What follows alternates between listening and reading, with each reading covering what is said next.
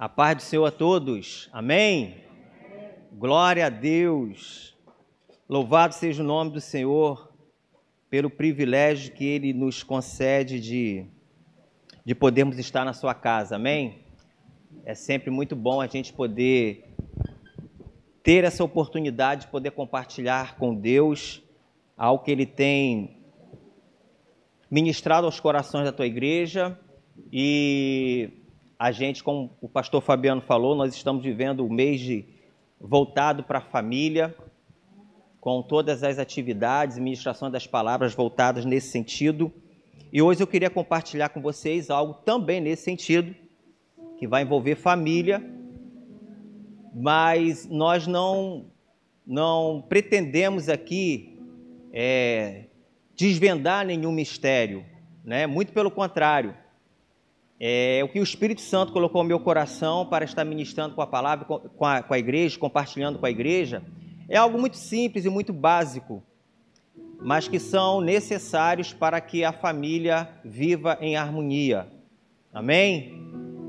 Família em harmonia, com certeza, todas as outras coisas, todas as outras situações, todos os outros momentos, eles se tornam menos difíceis. Quando há um lar onde há a presença de Deus, a harmonia de Deus se faz presente, nós temos uma, uma predisposição a enfrentarmos as, as adversidades do dia a dia mais firmes, com mais convicção, sabendo que Deus está no nosso meio. E, particularmente, falar sobre família, eu até entendo perfeitamente que existem casais aqui ou pessoas muito mais capacitadas para estarem falando sobre família. É, eu me considero ainda muito novo né, na questão de a construção de um lar, de uma casa. Né? Eu e a Joyce, nós temos uma filha de 14 anos, nós completamos 16 anos de casado. Por exemplo, estou vendo aqui Dona Esté e seu João. Rapidinho, quantos anos de casado? 54 anos. A gente podia dar uma salva de palmas para esse casal, não? Glória a Deus. Glória a Deus. E assim como Dona Esté e seu João, muitas outras pessoas aqui, de repente, com muito mais tempo aí, né, nessa questão do casamento. E como eu falei no início, o que eu vou trazer aqui para a igreja é algo muito simples, muito básico, mas que infelizmente é uma deficiência muito grande na vida de muitos casais, de muitas famílias. E aí eu queria que você abrisse a sua Bíblia primeiro livro da Bíblia, Gênesis, capítulo número 2, verso 24, um texto muito, mas muito conhecido de todos nós. E aquelas pessoas que costumam ir a, a, a casamento, cerimônias de casamento, ouvem muito a respeito desse texto. Gênesis, capítulo de número 2, versículo de número 24. Amém? A palavra de Deus nos diz: Por isso, deixa o homem pai e mãe e se une à sua mulher, tornando-se os dois uma só carne. Amém? Gente, por que desse texto? Porque hoje, propriamente, eu quero falar sobre casamento. Sobre. E aí alguém pode falar, poxa, mas eu não sou casado, então eu estou fora dessa situação. Muito pelo contrário. Quem ainda não se casou, com certeza vai chegar o seu momento, assim nós cremos, né? Salvo se Jesus voltar antes, é uma coisa que eu torço muito. Quando a minha filha estiver prestes a se casar, Pastor Fabiano, o meu sonho é que Jesus volte. Uau, que tremendo! Já pensou, pastor? Olha só, hein? Mas a realidade é que isso vai fazer parte da vida do homem e de uma mulher. Às vezes nós falamos muito, algumas coisas são faladas a respeito de casamento, e eu fico vendo as pessoas que são solteiras vão se assustar, achar que não, não vou querer casar, que eu só escuto falar mal de casamento. Gente, eu vou dizer com toda certeza para você: casamento é algo extraordinário. É algo mais muito, mas muito formidável. Temos problemas, temos dificuldades, mas os solteiros também têm os problemas e têm as dificuldades.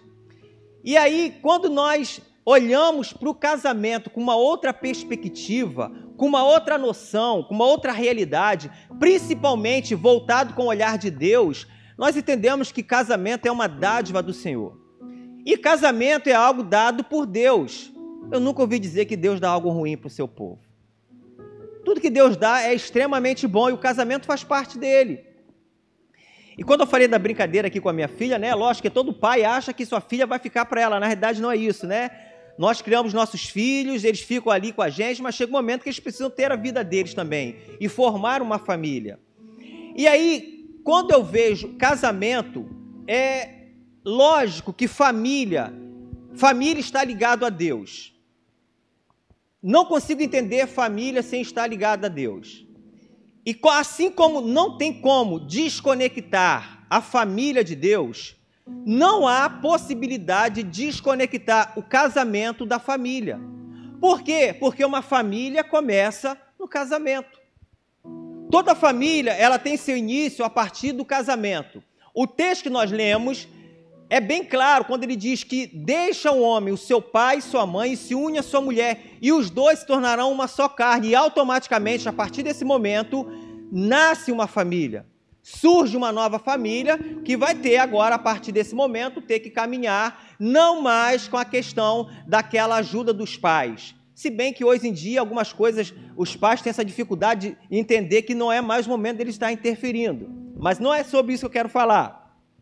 Então, Assim como família está conectada a Deus, o casamento está conectado à família, porque a família se inicia no casamento. Quem aí já ouviu uma frase muito comum e muito falada nos dias de hoje, não no nosso meio, não no meio cristão, assim eu espero, mas é muito comum de ouvirmos, onde fala que o casamento é uma instituição falida. Quantos já ouviram falar? Grande parte. Essa é uma das frases que mais tem sido divulgada na sociedade nos dias atuais. Se você for pegar jovens entre 17 e 18 anos de idade, é, principalmente aqueles que não têm ensinamento cristão, que não fazem parte de uma comunidade cristã como, como nós fazemos, o casamento é algo muito, mas muito distante para eles. Eu não vou dizer até que eles, de repente, eu não vou aqui é, é, generalizar, dizer que todos não pensam em se casar. Eu até acredito que alguns pensem, né, em um dia poder se casar. Mas a grande maioria, o casamento para eles é algo totalmente fora de cogitação. E por isso que essa frase, ela tem aumentado assustadoramente nos nossos dias. Ninguém mais acredita no casamento. Ninguém mais, assim aí fora, crê que o casamento seja algo legal, é, interessante, em que vale a pena se investir nele. Muito pelo contrário, o que nós ouvimos é cada vez mais uma sociedade, uma, uma, uma comunidade se distanciando dessa instituição, se assim podemos falar, que é o casamento. Mas lembre-se que o casamento foi algo dado por Deus. Então é muito comum, amado, as coisas não baterem, o santo não se mistura com o profano. Ou seja, as pessoas que não têm Deus no coração, com certeza elas não vão conseguir entender os princípios de Deus nas quais nós estamos falando do casamento. Então, por isso que as pessoas aí fora acham que o casamento é uma instituição falida. Porque e o principal motivo de que essa frase seja cada vez mais uma realidade na vida de muitas pessoas, porque em muitas vidas, em muitos lugares, e eu ousaria até falar aqui para vocês, e não quero assustar, e realmente o casamento é uma instituição falida, se você tirar Deus da jogada. Gente, assim como dois e dois, dois mais dois são quatro, casamento sempre será uma instituição falida, se Deus não estiver no negócio. Não há como ir para frente. Não tem como acontecer. Não tem principalmente quando nós falamos no casamento dentro dos princípios bíblicos, dentro daquilo que Deus reservou para a sua igreja. Então, por isso que o casamento aí fora é uma instituição falida, porque as pessoas retiraram Deus desse negócio, dessa instituição, desse casamento. E eu sempre costumo falar com as pessoas que eu consigo compartilhar algum assunto sobre relacionado a casamento, é que eu falo para eles que eu não acredito no casamento que não haja Jesus Cristo. Eu não, em outras palavras, mais simples, eu não acredito que o casamento dure ou perdure sem Jesus no negócio. Não acredito. É um pensamento particular meu.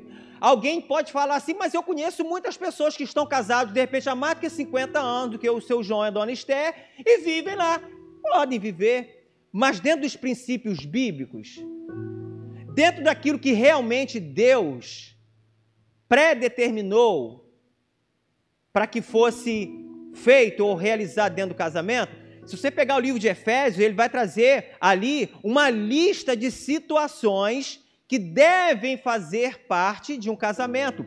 Comportamentos de homem com relação à sua mulher e da sua mulher com relação ao seu homem, automaticamente também entra nessa jogada dos filhos. Então, quando eu falo que eu não acredito que um casamento consiga sobreviver sem Jesus, é que eu estou falando de um casamento dentro dos moldes cristãos, bíblicos. Porque hoje em dia, eu, eu já ouvi falar de casamentos assim, eu não sei exatamente o termo que eles usam. Mas assim, pessoas falam assim: ah, sim, eu sou casado. Ah, quanto tempo? Eu sou casado há cinco anos. Tá, mas onde vocês moram? Não, cada um mora na sua casa. É, eu, inclusive, eu moro no Rio, meu marido mora em São Paulo. Eu falei, é mesmo? É. E nós vemos muito bem. Mas será que é isso? Esses são os padrões de um casamento para com Deus? Então, eu, eu citei apenas esse exemplo, mas hoje os casamentos são inúmeros. Né? As pessoas estão se casando aí de uma maneira assim que você, quando fica, caramba, você é casado? Sim, eu sou casado. Ué, mas você vive na rua assim até essa hora? Não, mas a minha mulher, nós somos modernos, não se preocupa não. Eu também vou, ela sai a hora que ela quiser, ela sai a hora que ela quiser, ela não tem é, é nada para colocar aqui para mim, nem eu para ela, e a gente vai vivendo assim. E aí algumas pessoas falam assim: não, eu sou casado, mas eu tenho um amante. Ah, tem? Não, mas a minha esposa sabe disso. Nós somos muito modernos, ela se dá bem. Como assim? Então, amados, por isso que quando mais isso vai, vem acontecendo, sendo mais real, é porque a verdade que eu falei aqui no início, a, a sociedade está retirando Jesus do casamento. E aí, por isso que eu falo que eu não acredito no casamento sem Jesus Cristo. E é lógico que os ataques ao casamento, é, é, é eles vão sempre ser o alvo, um dos alvos principais do inimigo, porque a família começa dentro do casamento. E se você for observar, se a gente fosse aprofundar um pouquinho no momento em que a sociedade vive, onde nós vemos tantos transtornos é, de comportamento, transtornos assim de princípios, valores morais, éticos, e eu não estou querendo colocar valores cristãos, eu estou querendo apenas colocar de princípios, educação. Coisas que os mais antigos, né, vocês vão comprovar comigo que era muito fácil ser observado, tipo, eu, quando eu sempre fui educado, que, que professor e professora, para mim, a obediência com relação a eles é como eu tinha de um pai e uma mãe. Ai de mim se eu chegasse em casa com uma reclamação. Ou seja, se eu estivesse na rua brincando, se um mais velho, que eu nunca vi na vida, se ele me chamasse a atenção e parasse a brincar, eu aprendi, eu cresci aprendendo que eu tinha que obedecer. Por quê? Porque ele é mais velho do que você. Esses princípios, esses valores se perderam com o passar do tempo. E aí você, se você for pegar, se aprofundar nisso, você vai ver que na realidade tudo começou por causa de uma família desestruturada.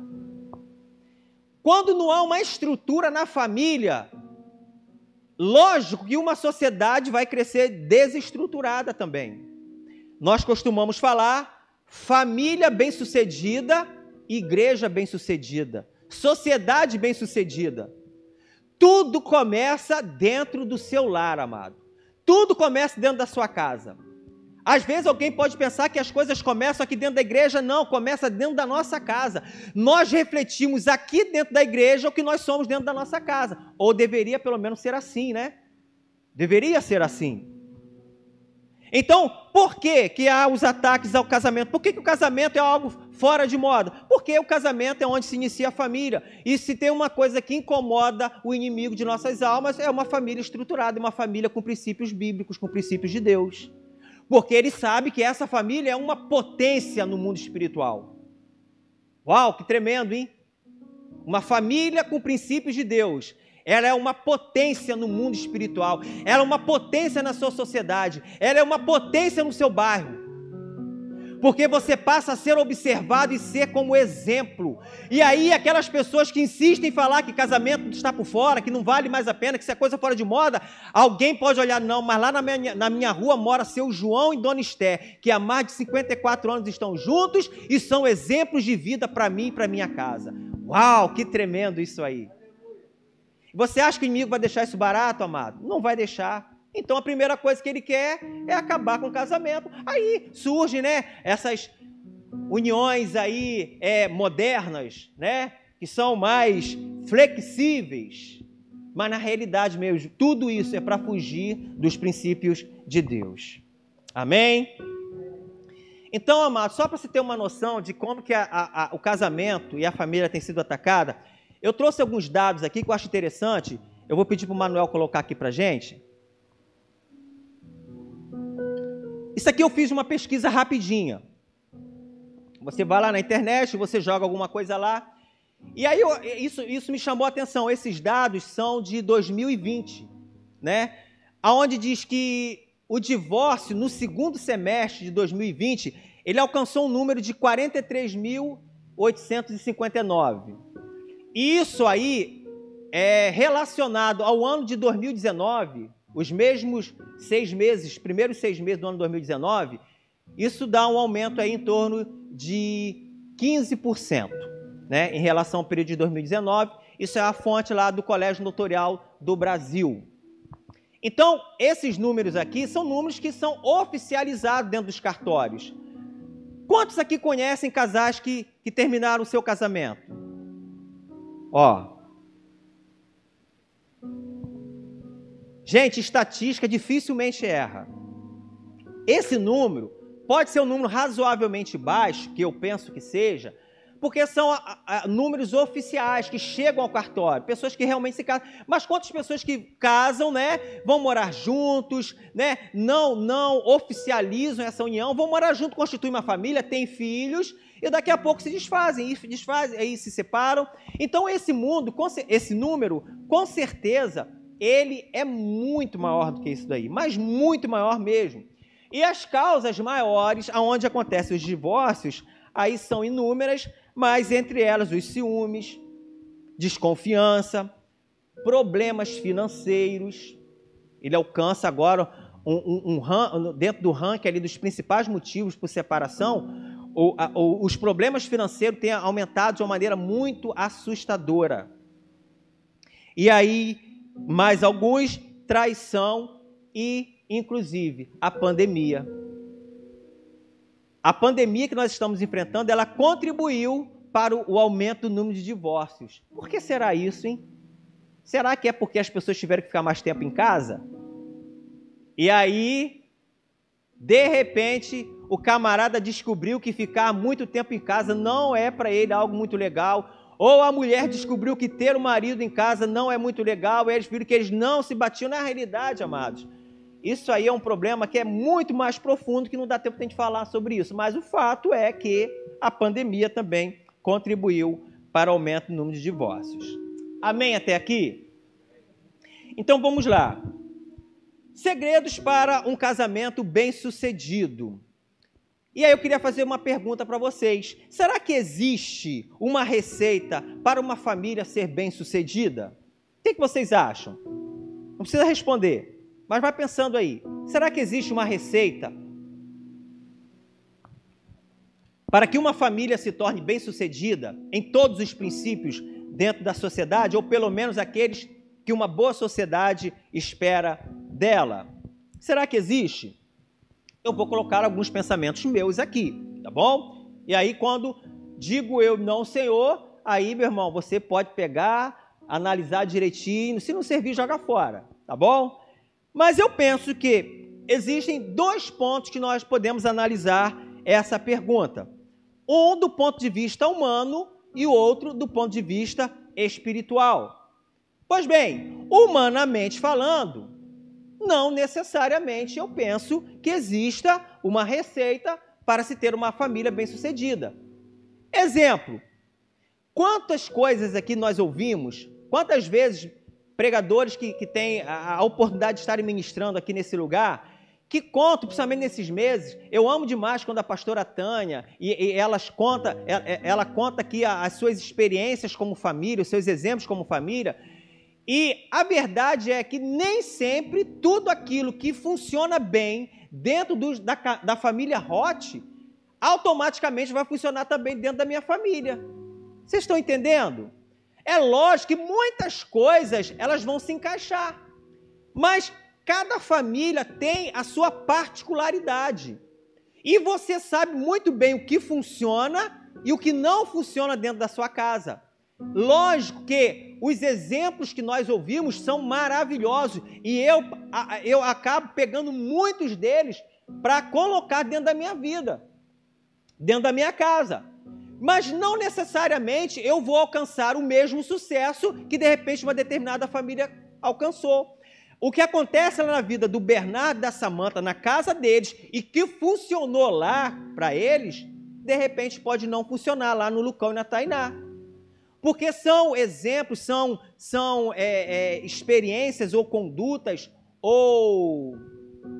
É, como é que se diz aquilo que é, se fosse bom ninguém dava? Conselhos. São conselhos humanos. São conselhos dotados de experiência. É lógico, eu não sou bobo, né? Ninguém de nós que somos bobo, que quando eu vou falar sobre casamento com o seu João e Dona Esté, desculpa estar falando sobre vocês, tá bom? Mas não tem como tirar vocês desse meio.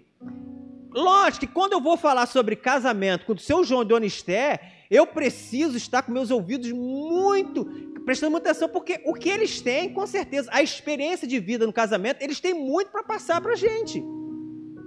Agora, eu preciso entender que, de repente, nem tudo aquilo que foi saudável ou que alcançou êxito dentro do lar deles pode ser uma realidade na minha vida. E aí eu vou me frustrar? Não, amado, porque a minha família tem uma particularidade. A sua família tem uma particularidade. E nós a conhecemos muito bem. Nós sabemos o que aquilo pode ser usado e, e o que não pode ser usado. Amém? Então, humanamente falando, existe uma receita para uma família bem-sucedida? Bem-sucedida? Não necessariamente. Mas você pode pegar conselhos de uma família e aquilo funcionar bem dentro da sua casa também. Agora, e espiritualmente, amados? Existe uma receita, espiritualmente falando, para uma família bem-sucedida? O que vocês acham aí? Vão pensando aí. É lógico que sim. É lógico que existe uma receita. É lógico que o autor da família, o criador da família, jamais iria fazer algo sem deixar para nós, né, um, uma conduta, né, uma receita ou algo que nós pudéssemos caminhar por ele. Vocês estão entendendo? É tipo assim, quando você vai comprar um objeto aí fora, ele vem com um manual de instrução, não é isso? Vocês acham que Deus ia deixar a gente ter um manual de instrução? Principalmente num negócio tão, tão doido como esse, como casamento? Doido no bom sentido, tá bom, gente? Doido nessa questão de, de, de unir um homem e uma mulher, na maioria das vezes, bem diferentes um do outro. Rapaz, se você, se eu for entrar aqui no mérito do meu casamento com a Joyce, eu vou aproveitar que ela hoje não está aqui, e foi uma exigência que eu fiz, Aline. Eu falei, ó, hoje você vai no culto das seis, que eu vou pregar no das oito, eu quero estar bem livre para falar aqui o que eu quiser. É. Eu não sei se isso aí foi uma jogada para mim, porque eu mostro todos os domingos lá na minha sogra, entendeu? É. Tá ali, né? Mas, amados, quando às vezes lá em casa a gente para um pouquinho para analisar, eu fico vendo assim, eu fico relembrando o meu início de namoro com a Joyce. Nós, nenhum de nós éramos cristãos, nenhum de nós. E aí, só que a minha família, apesar de não ser cristão, mas tinha um comportamento, né, bem diferente do comportamento. Meu Deus, se meu sogro tiver assistido em casa, ele vai chegar, vai me esculhambar quando eu chegar lá. Era um pouquinho diferente.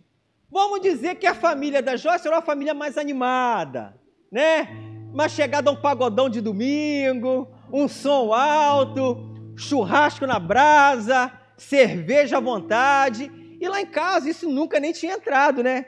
O churrasco às vezes entrava, muito raro, mas entrava. mas cerveja nunca entrou na minha casa, apesar do meu pai beber, mas em casa não. E aí eu me lembro quando eu começava, porque eu tinha os dias, olha só, gente, que coisa tremenda, quando eu falei dos princípios de família, é, eu tinha os dias para ir namorar a Joyce, apesar de não ser cristão. Era as quartas-feiras e finais de semana. Não era esse negócio todos os dias, não.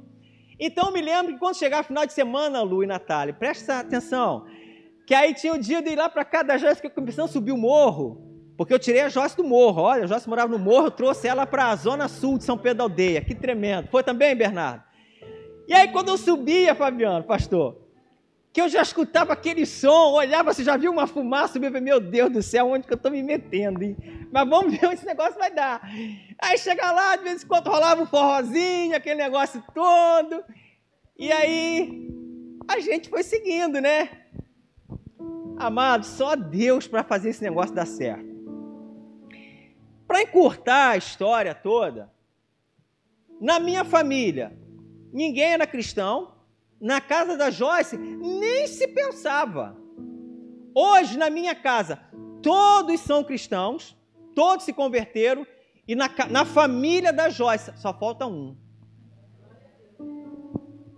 Se eu, gente, por isso que eu falo que é só Deus para unir coisas tão diferentes e darem certo. Uau, isso que é tremendo! Porque o tremendo não é unir coisas diferentes mas é unir coisas diferentes e essas coisas diferentes darem certo. Então, amados, quem conhece a minha história de vida vai saber que o meu casamento com a Joyce não era para acontecer mas aprove a Deus acontecer. E hoje eu recebo dos benefícios de ter um ouvido sensível, um coração sensível para ouvir a Deus, ouvir o seu chamado, entender o que ele tinha na minha vida, na vida da Joyce e viver um casamento maravilhoso que só Deus pode proporcionar. O irmão Ed sabe um pouquinho da nossa história.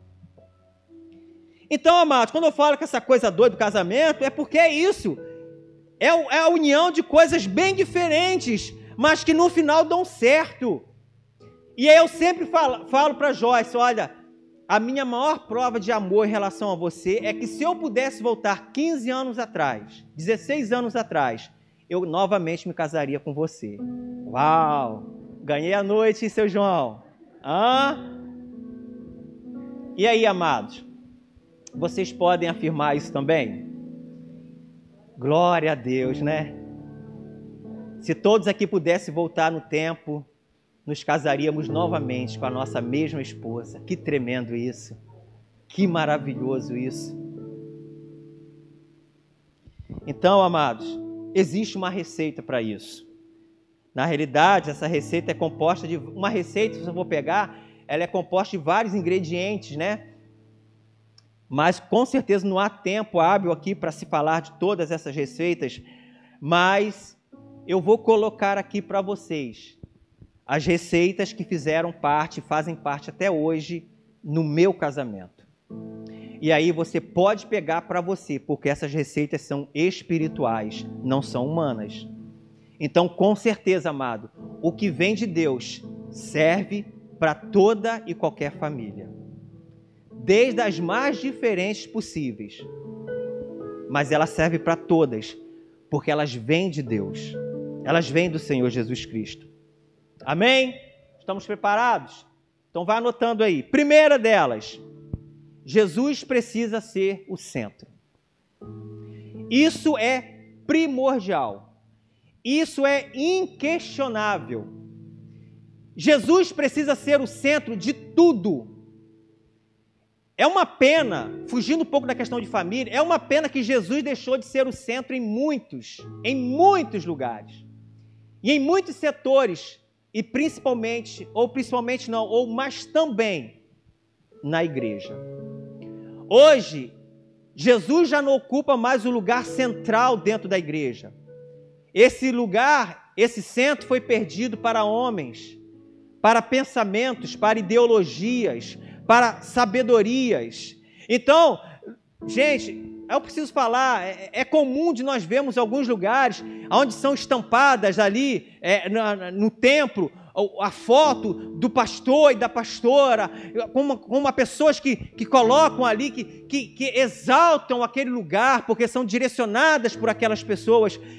Gente, Jesus deixou de ser o centro há muito tempo nesses lugares. E o homem passou a ocupar esse lugar que era de Jesus. Quando Jesus deixa de ser o centro em tudo, na sua vida profissional, dentro da sua escola, com seus amigos, do esporte que você pratica. Quando Jesus deixa de ser o centro, você é alguém fadado ao fracasso. Isso não vai dar certo. Quando eu saio para jogar meu futebol, se Jesus não é o centro, na primeira canelada que alguém me der, não vai ficar barato o negócio. Vai ter troco, vai ter revolta, vai ter um desentendimento. Se na minha amizade Jesus não for o centro, quando meu amigo falar uma verdade para mim que me machuca, acabou a amizade. E, gente, e quem diz que um casamento pode se sustentar quando Jesus deixa de ser o centro? Jesus precisa ser o centro do casamento de todo homem e de toda mulher. Jesus é o principal. Você pode amar a sua esposa de um amor assim, muito, mas muito grande, e a proporção com que ela te ame pode ser a mesma. Mas se Jesus não for o centro, não há amor que consiga manter um casamento de pé. Eu conheço vários, mas vários relatos de pessoas que amavam suas esposas, mas tomavam atitudes totalmente contrárias, entravam em contradição do que elas diziam, do que elas afirmavam. Mas ela, ela entendeu, ela acreditou que o casamento dela pudesse ser firmado no amor que um sentia pelo outro. Mas isso não é uma verdade, amados. Jesus, ele precisa e deve ser o centro do nosso casamento. Gálatas capítulo 2, no verso 20, diz assim: alguém pode falar assim: Poxa, mas como, como eu saber que Jesus é o centro do meu casamento? Gálatas traz uma receita para gente. Capítulo 2, verso 20, diz assim: Logo, já não sou eu quem vive, mas Cristo vive em mim. Amados, alguém que tem uma frase como essa, como uma realidade na sua vida, você consegue imaginar que Jesus deixe de ser o centro em qualquer coisa nele? Se Jesus de fato habita em você, ele em algum momento vai deixar de ser o centro? Jamais. Quem tem uma verdade, uma frase como essa, como uma verdade na sua vida, quem pode afirmar, como o texto de Gálatas, logo já não sou eu que vivo, mas Cristo vive em mim. Jesus sempre será o centro de tudo na minha vida, inclusive no meu casamento. Ele é o centro do meu casamento, porque a minha vida que vivo, na realidade, eu vivo o próprio Cristo. Então, amados, Jesus precisa ser a figura central. Uma vez, eu vou citar um exemplo, porque eu soube que o Jantos, no, no primeiro culto, ele falou muito mal de mim, né? O Jantos, fiquei sabendo, o pessoal falou ali fora. Mas ele é assim mesmo, o Jantos é muito ciumento, dona Esther. Viu? Muito ciumento. Mas uma vez o Jantos falou algo muito interessante. E aí, quando o Jantes fala algo interessante, você, opa, tem que pegar, porque isso é muito raro. Dele falar algo interessante. Aí ele pegou e falou algo interessante. Enfim, o Jantes com a Isabel, aí, numa situação de conversa, né? A gente, a gente, a gente sempre foi muito juntos, né? Sempre fomos muito juntos. E aí, a gente conversando sobre relacionamento, aí pintou esse negócio de confiar um no outro. Aí o Jantes falou uma vez assim para Isabel algo interessante. Aí ele pegou e falou: Não, você está pensando que se eu deixar. Que você pensa que eu não vou te trair só porque eu te amo, só porque eu. Não. Porque eu tenho primeiro, acima de você está Jesus Cristo dentro de mim. Então o que me faz não te trair, acima de tudo, é Jesus Cristo. Eu achei interessante aquilo. Então, isso, amado, mostra o que?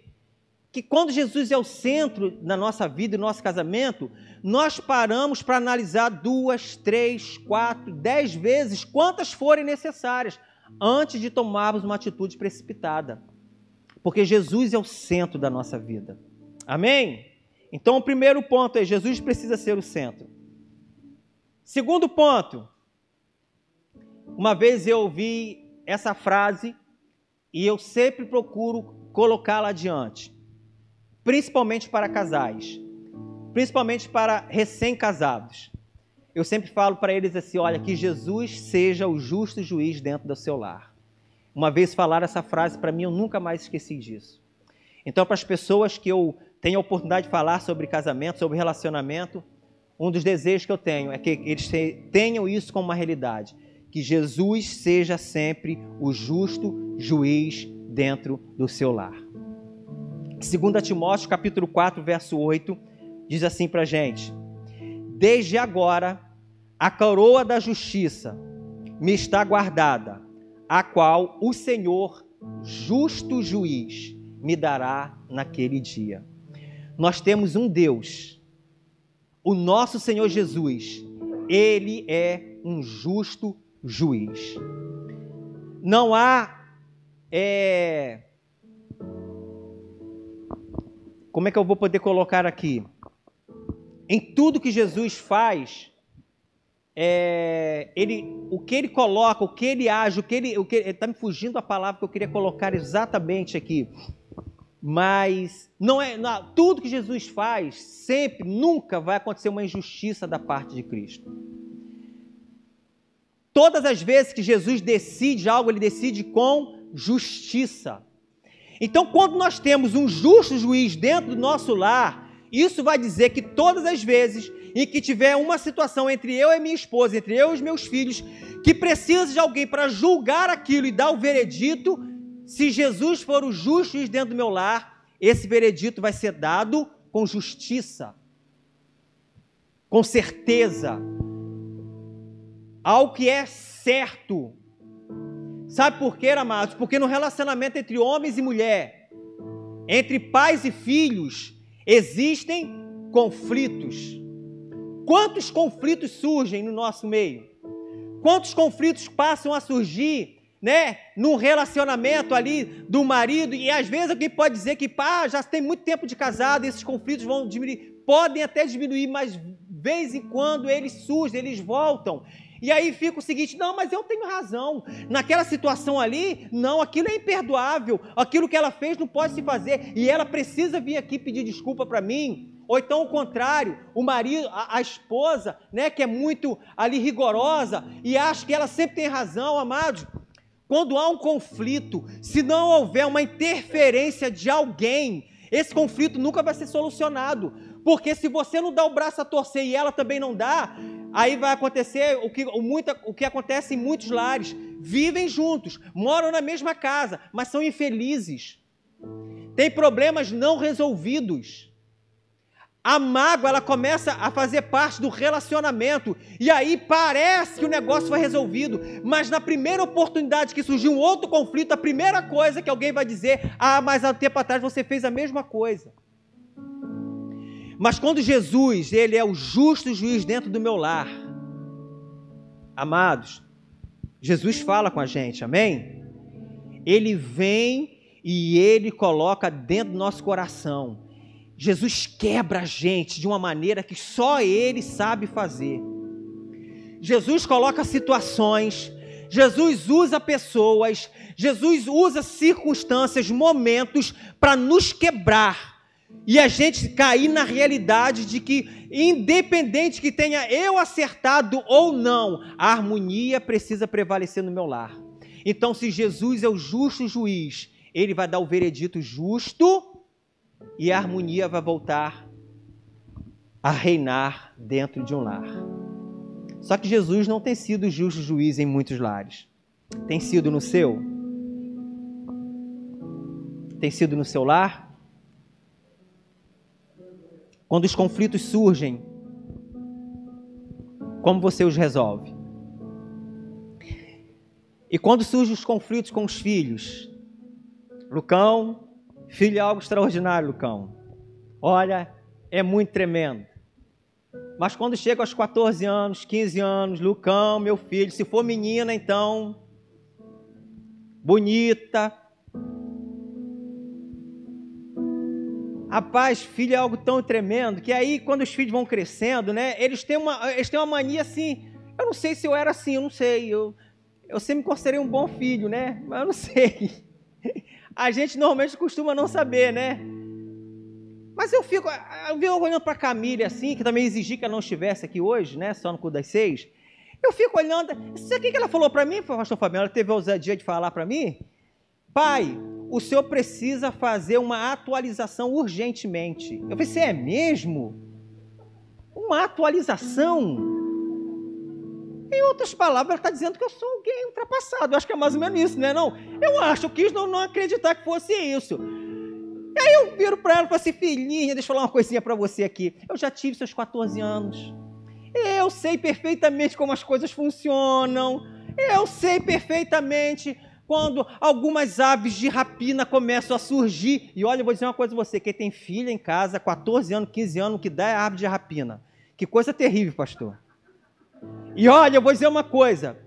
Aí surge uma ave de rapina, você vai lá, cerca e chota ela. Aí você vai, senta no sofá e vê, daqui a pouco tem três, quatro. Rapaz, é, é uma praga. Ela, é, ele vai surgir tudo, ele canta, Edinho. Parece que ele espera a oportunidade de sumir um para. Opa, agora é minha vez. Mas eu sou insistente, eu vou lá e choto as aves de rapina de novo, vou chotar até conseguir, até não poder mais, seu Lira. Até Jesus voltar, John. Vou chotar. Pastor Fabiano é muito mole, Naldinha é muito mole, as filhas vão casar agora aí, deixaram assim, entendeu? Eu fico vendo assim, meu Deus do céu, toma conta. Mas enfim, amados, aí esses conflitos surgem também entre pais e filhos.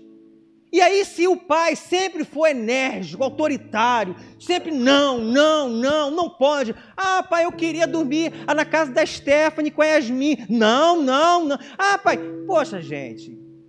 Aí não dá, né? Aí tem que entrar o justo juiz em cena. Aí Jesus, filhinho, vem cá. Quantas vezes você aqui dormir na casa dos seus amiguinhos também, né? Então alivia, deixa hoje. É Stephanie e Yasmin, são da igreja. Aí o justo juiz entra em cena.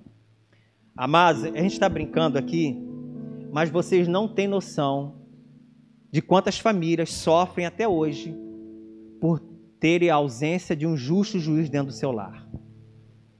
Filhos se tornaram rebeldes, filhos que vieram muito tempo aqui, ó, sentaram aqui, e que hoje completaram 18 anos, não querem nem saber de igreja mais porque os pais não aprenderam a colocar em cena o justo juiz quando precisasse ser tomada uma decisão.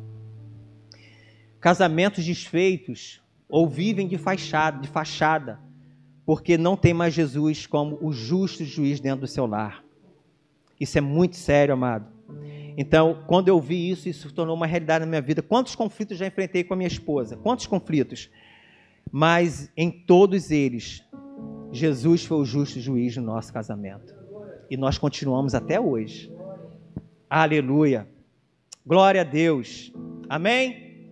E por último, perdão. E é interessante porque essa parte aqui do perdão, alguém pode falar assim: ah, mas é muito difícil perdoar. Não, esse negócio de perdão para mim não vale, não. Isso não está certo, não. Perdão, não eu tenho muita dificuldade de perdoar. Gente, perdão realmente não deve ser algo assim muito fácil. Por quê? Normalmente, quem pede perdão, a primeira coisa que ele tem que ter é uma convicção de que ele errou. Pelo menos, né, na lógica seria isso, que muitas das vezes alguém pede perdão mesmo sem ter errado, mas para que haja uma paz, né, ele chega a esse consentimento, esse bom senso. Mas normalmente, quando nós pedimos perdão a alguém, é porque nós entendemos que erramos com alguém. Não é isso? E aí, amados, olha só. Deus fez, Deus realizou o casamento lá em Gênesis, né? Deixará o homem, pai e mãe, se unirá a sua mulher, se tornarão os dois uma só carne. E aí entra a questão do pecado e começa a desfazer tudo. Tudo que Deus criou de maneira perfeita, harmônica, as coisas começam a ficarem ruins. Então você acha que perdão vai ser algo fácil de ser liberado ou de ser alcançado, não vai ser. E perdão não é algo que acontece assim da noite para o dia. E aí, quando eu pensei nessa questão de perdão, automaticamente Deus me falou que o perdão está condicionado aos dois primeiros pontos que nós falamos aqui. Você vai ter passar a ter facilidade em perdoar quando Jesus for o centro na sua vida. Por quê? Porque toda atitude que você tiver não é mais o seu nome que está em jogo, mas o nome de Cristo, porque Ele é o centro. Então, tudo que eu faço está relacionado a Cristo.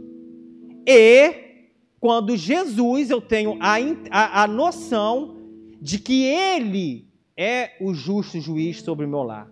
Se essas duas coisas têm harmonia na minha vida, o perdão vai ser liberado com muito mais facilidade.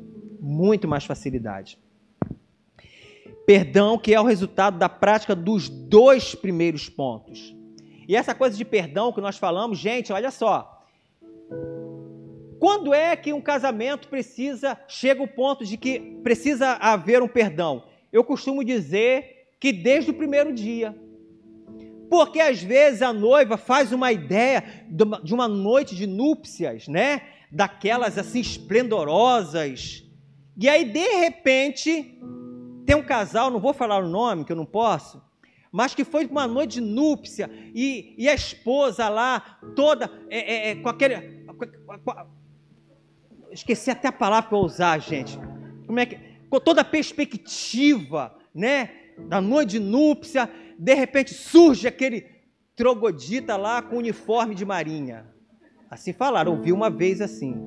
Então, já na primeira noite tem que haver perdão na primeira noite.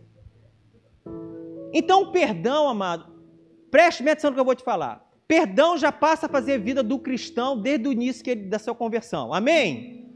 Porque se você não perdoar, tão pouco Jesus também te perdoará. E por que não no casamento? Gente, como que um casamento, como que uma família como que filhos vão resistir nessa coisa meio complicada, dentro de uma casa, todo mundo junto, aglomerado, junto e tal, sem perdão? Ah, tem uma hora que o negócio vai sair faísca. E aí precisa se haver o perdão. Mas perdão é algo tão complicado. Teve um momento em Mateus 18, 21, que Pedro chega para Jesus e fala: Senhor, até quantas vezes meu irmão irá pecar comigo eu terei que perdoá-lo? Sete vezes? Eu imagino que Pedro já fez essa pergunta, porque sete vezes já é um, já é um número muito grande para perdoar meu irmão. Não é possível, Senhor, que eu tenha que perdoá-lo mais de sete vezes, sete vezes. Então Pedro já chega colocando o número de sete, já como um número muito alto para se liberar perdão. E aí Jesus, o nosso Deus, ele vem daquela maneira que só ele sabe. Ah, Pedro, eu não te digo sete, mas setenta vezes sete. Uau! O que Jesus estava querendo dizer, amada, é que o perdão tem que existir sempre. Não há um número limitado para perdão. Eu queria que você ficasse de pé em nome de Jesus. O perdão, amado, ele está condicionado a ter Jesus como centro da nossa vida e a ter Jesus como um justo juiz. E quem já experimentou do perdão sabe perfeitamente a profundidade que o perdão gera dentro de um lar. Quem já experimentou do que eu estou falando aqui sabe e passa a usufruir dos benefícios do perdão. Amado, a salvação ela foi chegada para a gente através de Cristo pelo perdão dos nossos pecados a gente não tem noção do que isso é na íntegra. A gente não faz noção. E dentro do lar, amados, muitas famílias estão deixando de viver coisas grandiosas, humanamente falando e espiritualmente, porque não liberam perdão. Então, em nome de Jesus, amado, esses três pontos que foi falado aqui, que isso seja uma realidade na nossa vida. Porque quando nós colocamos esses dois primeiros pontos em prática, o terceiro, que é o perdão, você vai ver que vai ser uma satisfação poder perdoar e ser perdoado. Um exemplo aqui rapidinho. O meu pai, como eu falei, a gente nunca teve cerveja dentro de casa, mas meu pai bebia, tinha nenhum problema com bebida.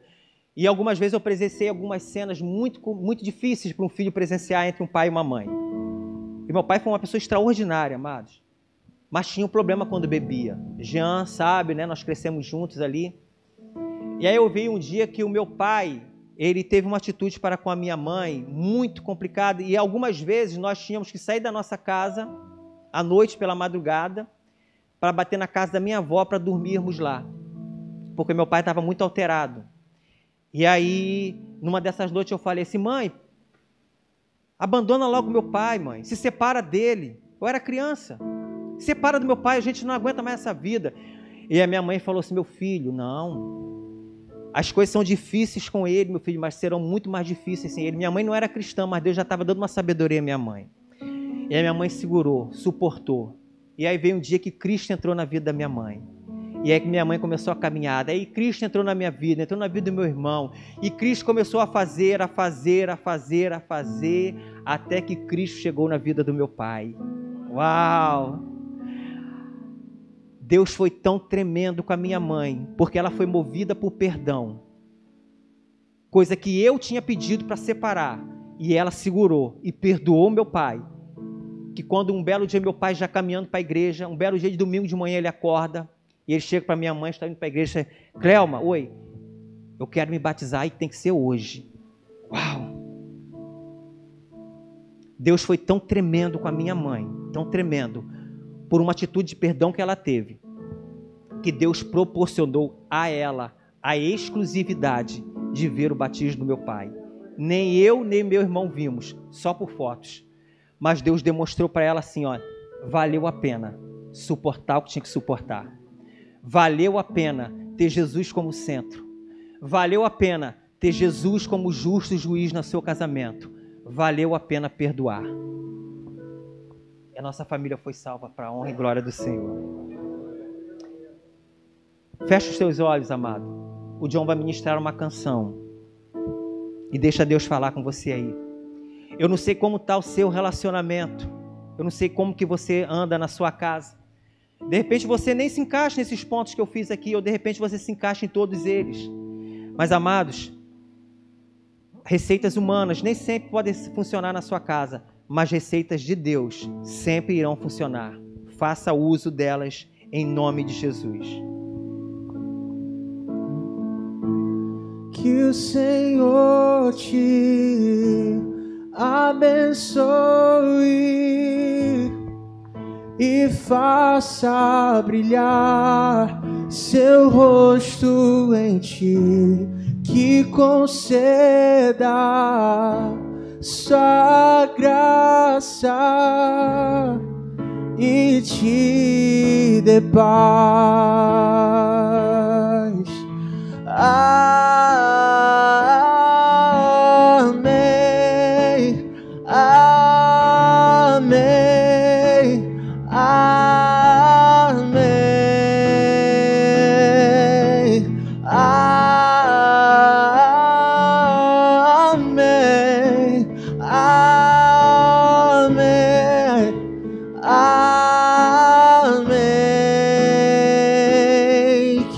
Bênção se derrame até mil gerações, tua família e teus filhos e os filhos dos teus filhos, que a bênção se derrame até mil gerações, tua família e teus filhos e os filhos dos teus filhos, que a bênção se derrame até mil gerações, tua família e teus filhos e os filhos dos teus filhos. Amém.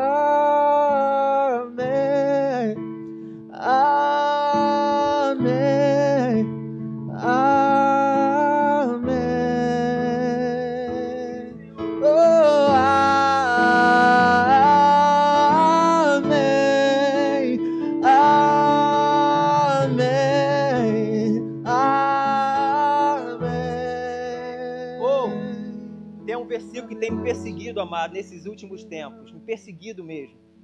Coríntios 10, 31 diz: Portanto, quer comais, quer bebais, ou façais outra coisa qualquer, fazei tudo para a glória de Deus. Fazei tudo para a glória de Deus. Fazei tudo para a glória de Deus. A sua atitude com a sua esposa para a glória de Deus. A sua atitude com seus filhos para a glória de Deus. O nosso casamento para a glória de Deus. Os nossos filhos para a glória de Deus.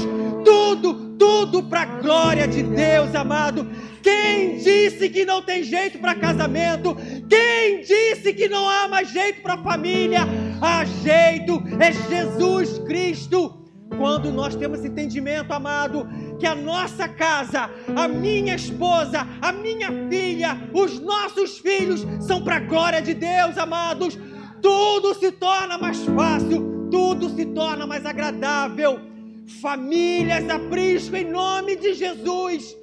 É dia, é hora, é momento de glorificarmos a Cristo em tudo, inclusive na nossa família, na nossa casa, no nosso lar. Que tudo seja para a glória de Deus, em nome de Jesus.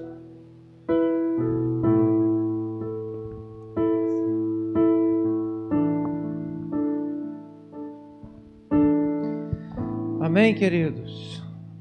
Quero orar mais uma vez, agradecendo ao Senhor por essa palavra. Pai querido, muito obrigado, Senhor, pela ministração da tua palavra, Senhor, aos nossos corações. Muito obrigado, Senhor, por mais uma vez, Senhor, ministrar sobre família, Pai, sobre a importância, Senhor, de ter o Senhor, Pai, como o único e suficiente Deus da nossa casa, da nossa família, ter o Senhor como o centro, Senhor, da nossa existência, do nosso relacionamento, dos nossos lares, Senhor. Tendo o Senhor, Deus, como o nosso juiz justo, Pai. Aquele que dá a última palavra, Senhor, aquele que traz sentença de vida, Pai aquele que traz instruções, Senhor, para que tenhamos vida abundante na tua presença, Pai. Obrigado, Deus, por estarmos em ti, Deus. Obrigado, Deus, por termos uma família em ti, Deus, uma igreja, Senhor, que te persegue, Senhor, por estarmos inseridos nisso, Pai. Que a tua boa mão, que a tua poderosa mão, Senhor, esteja sobre nós, sobre cada lar, Senhor, aqui representado, sobre aqueles que nos assistem, Senhor. Que a graça, a paz, o amor, as ricas bênçãos do Senhor esteja sobre nossas casas, Senhor, sobre nossas famílias, sobre nossos filhos, Pai. Em nome de Jesus, Senhor.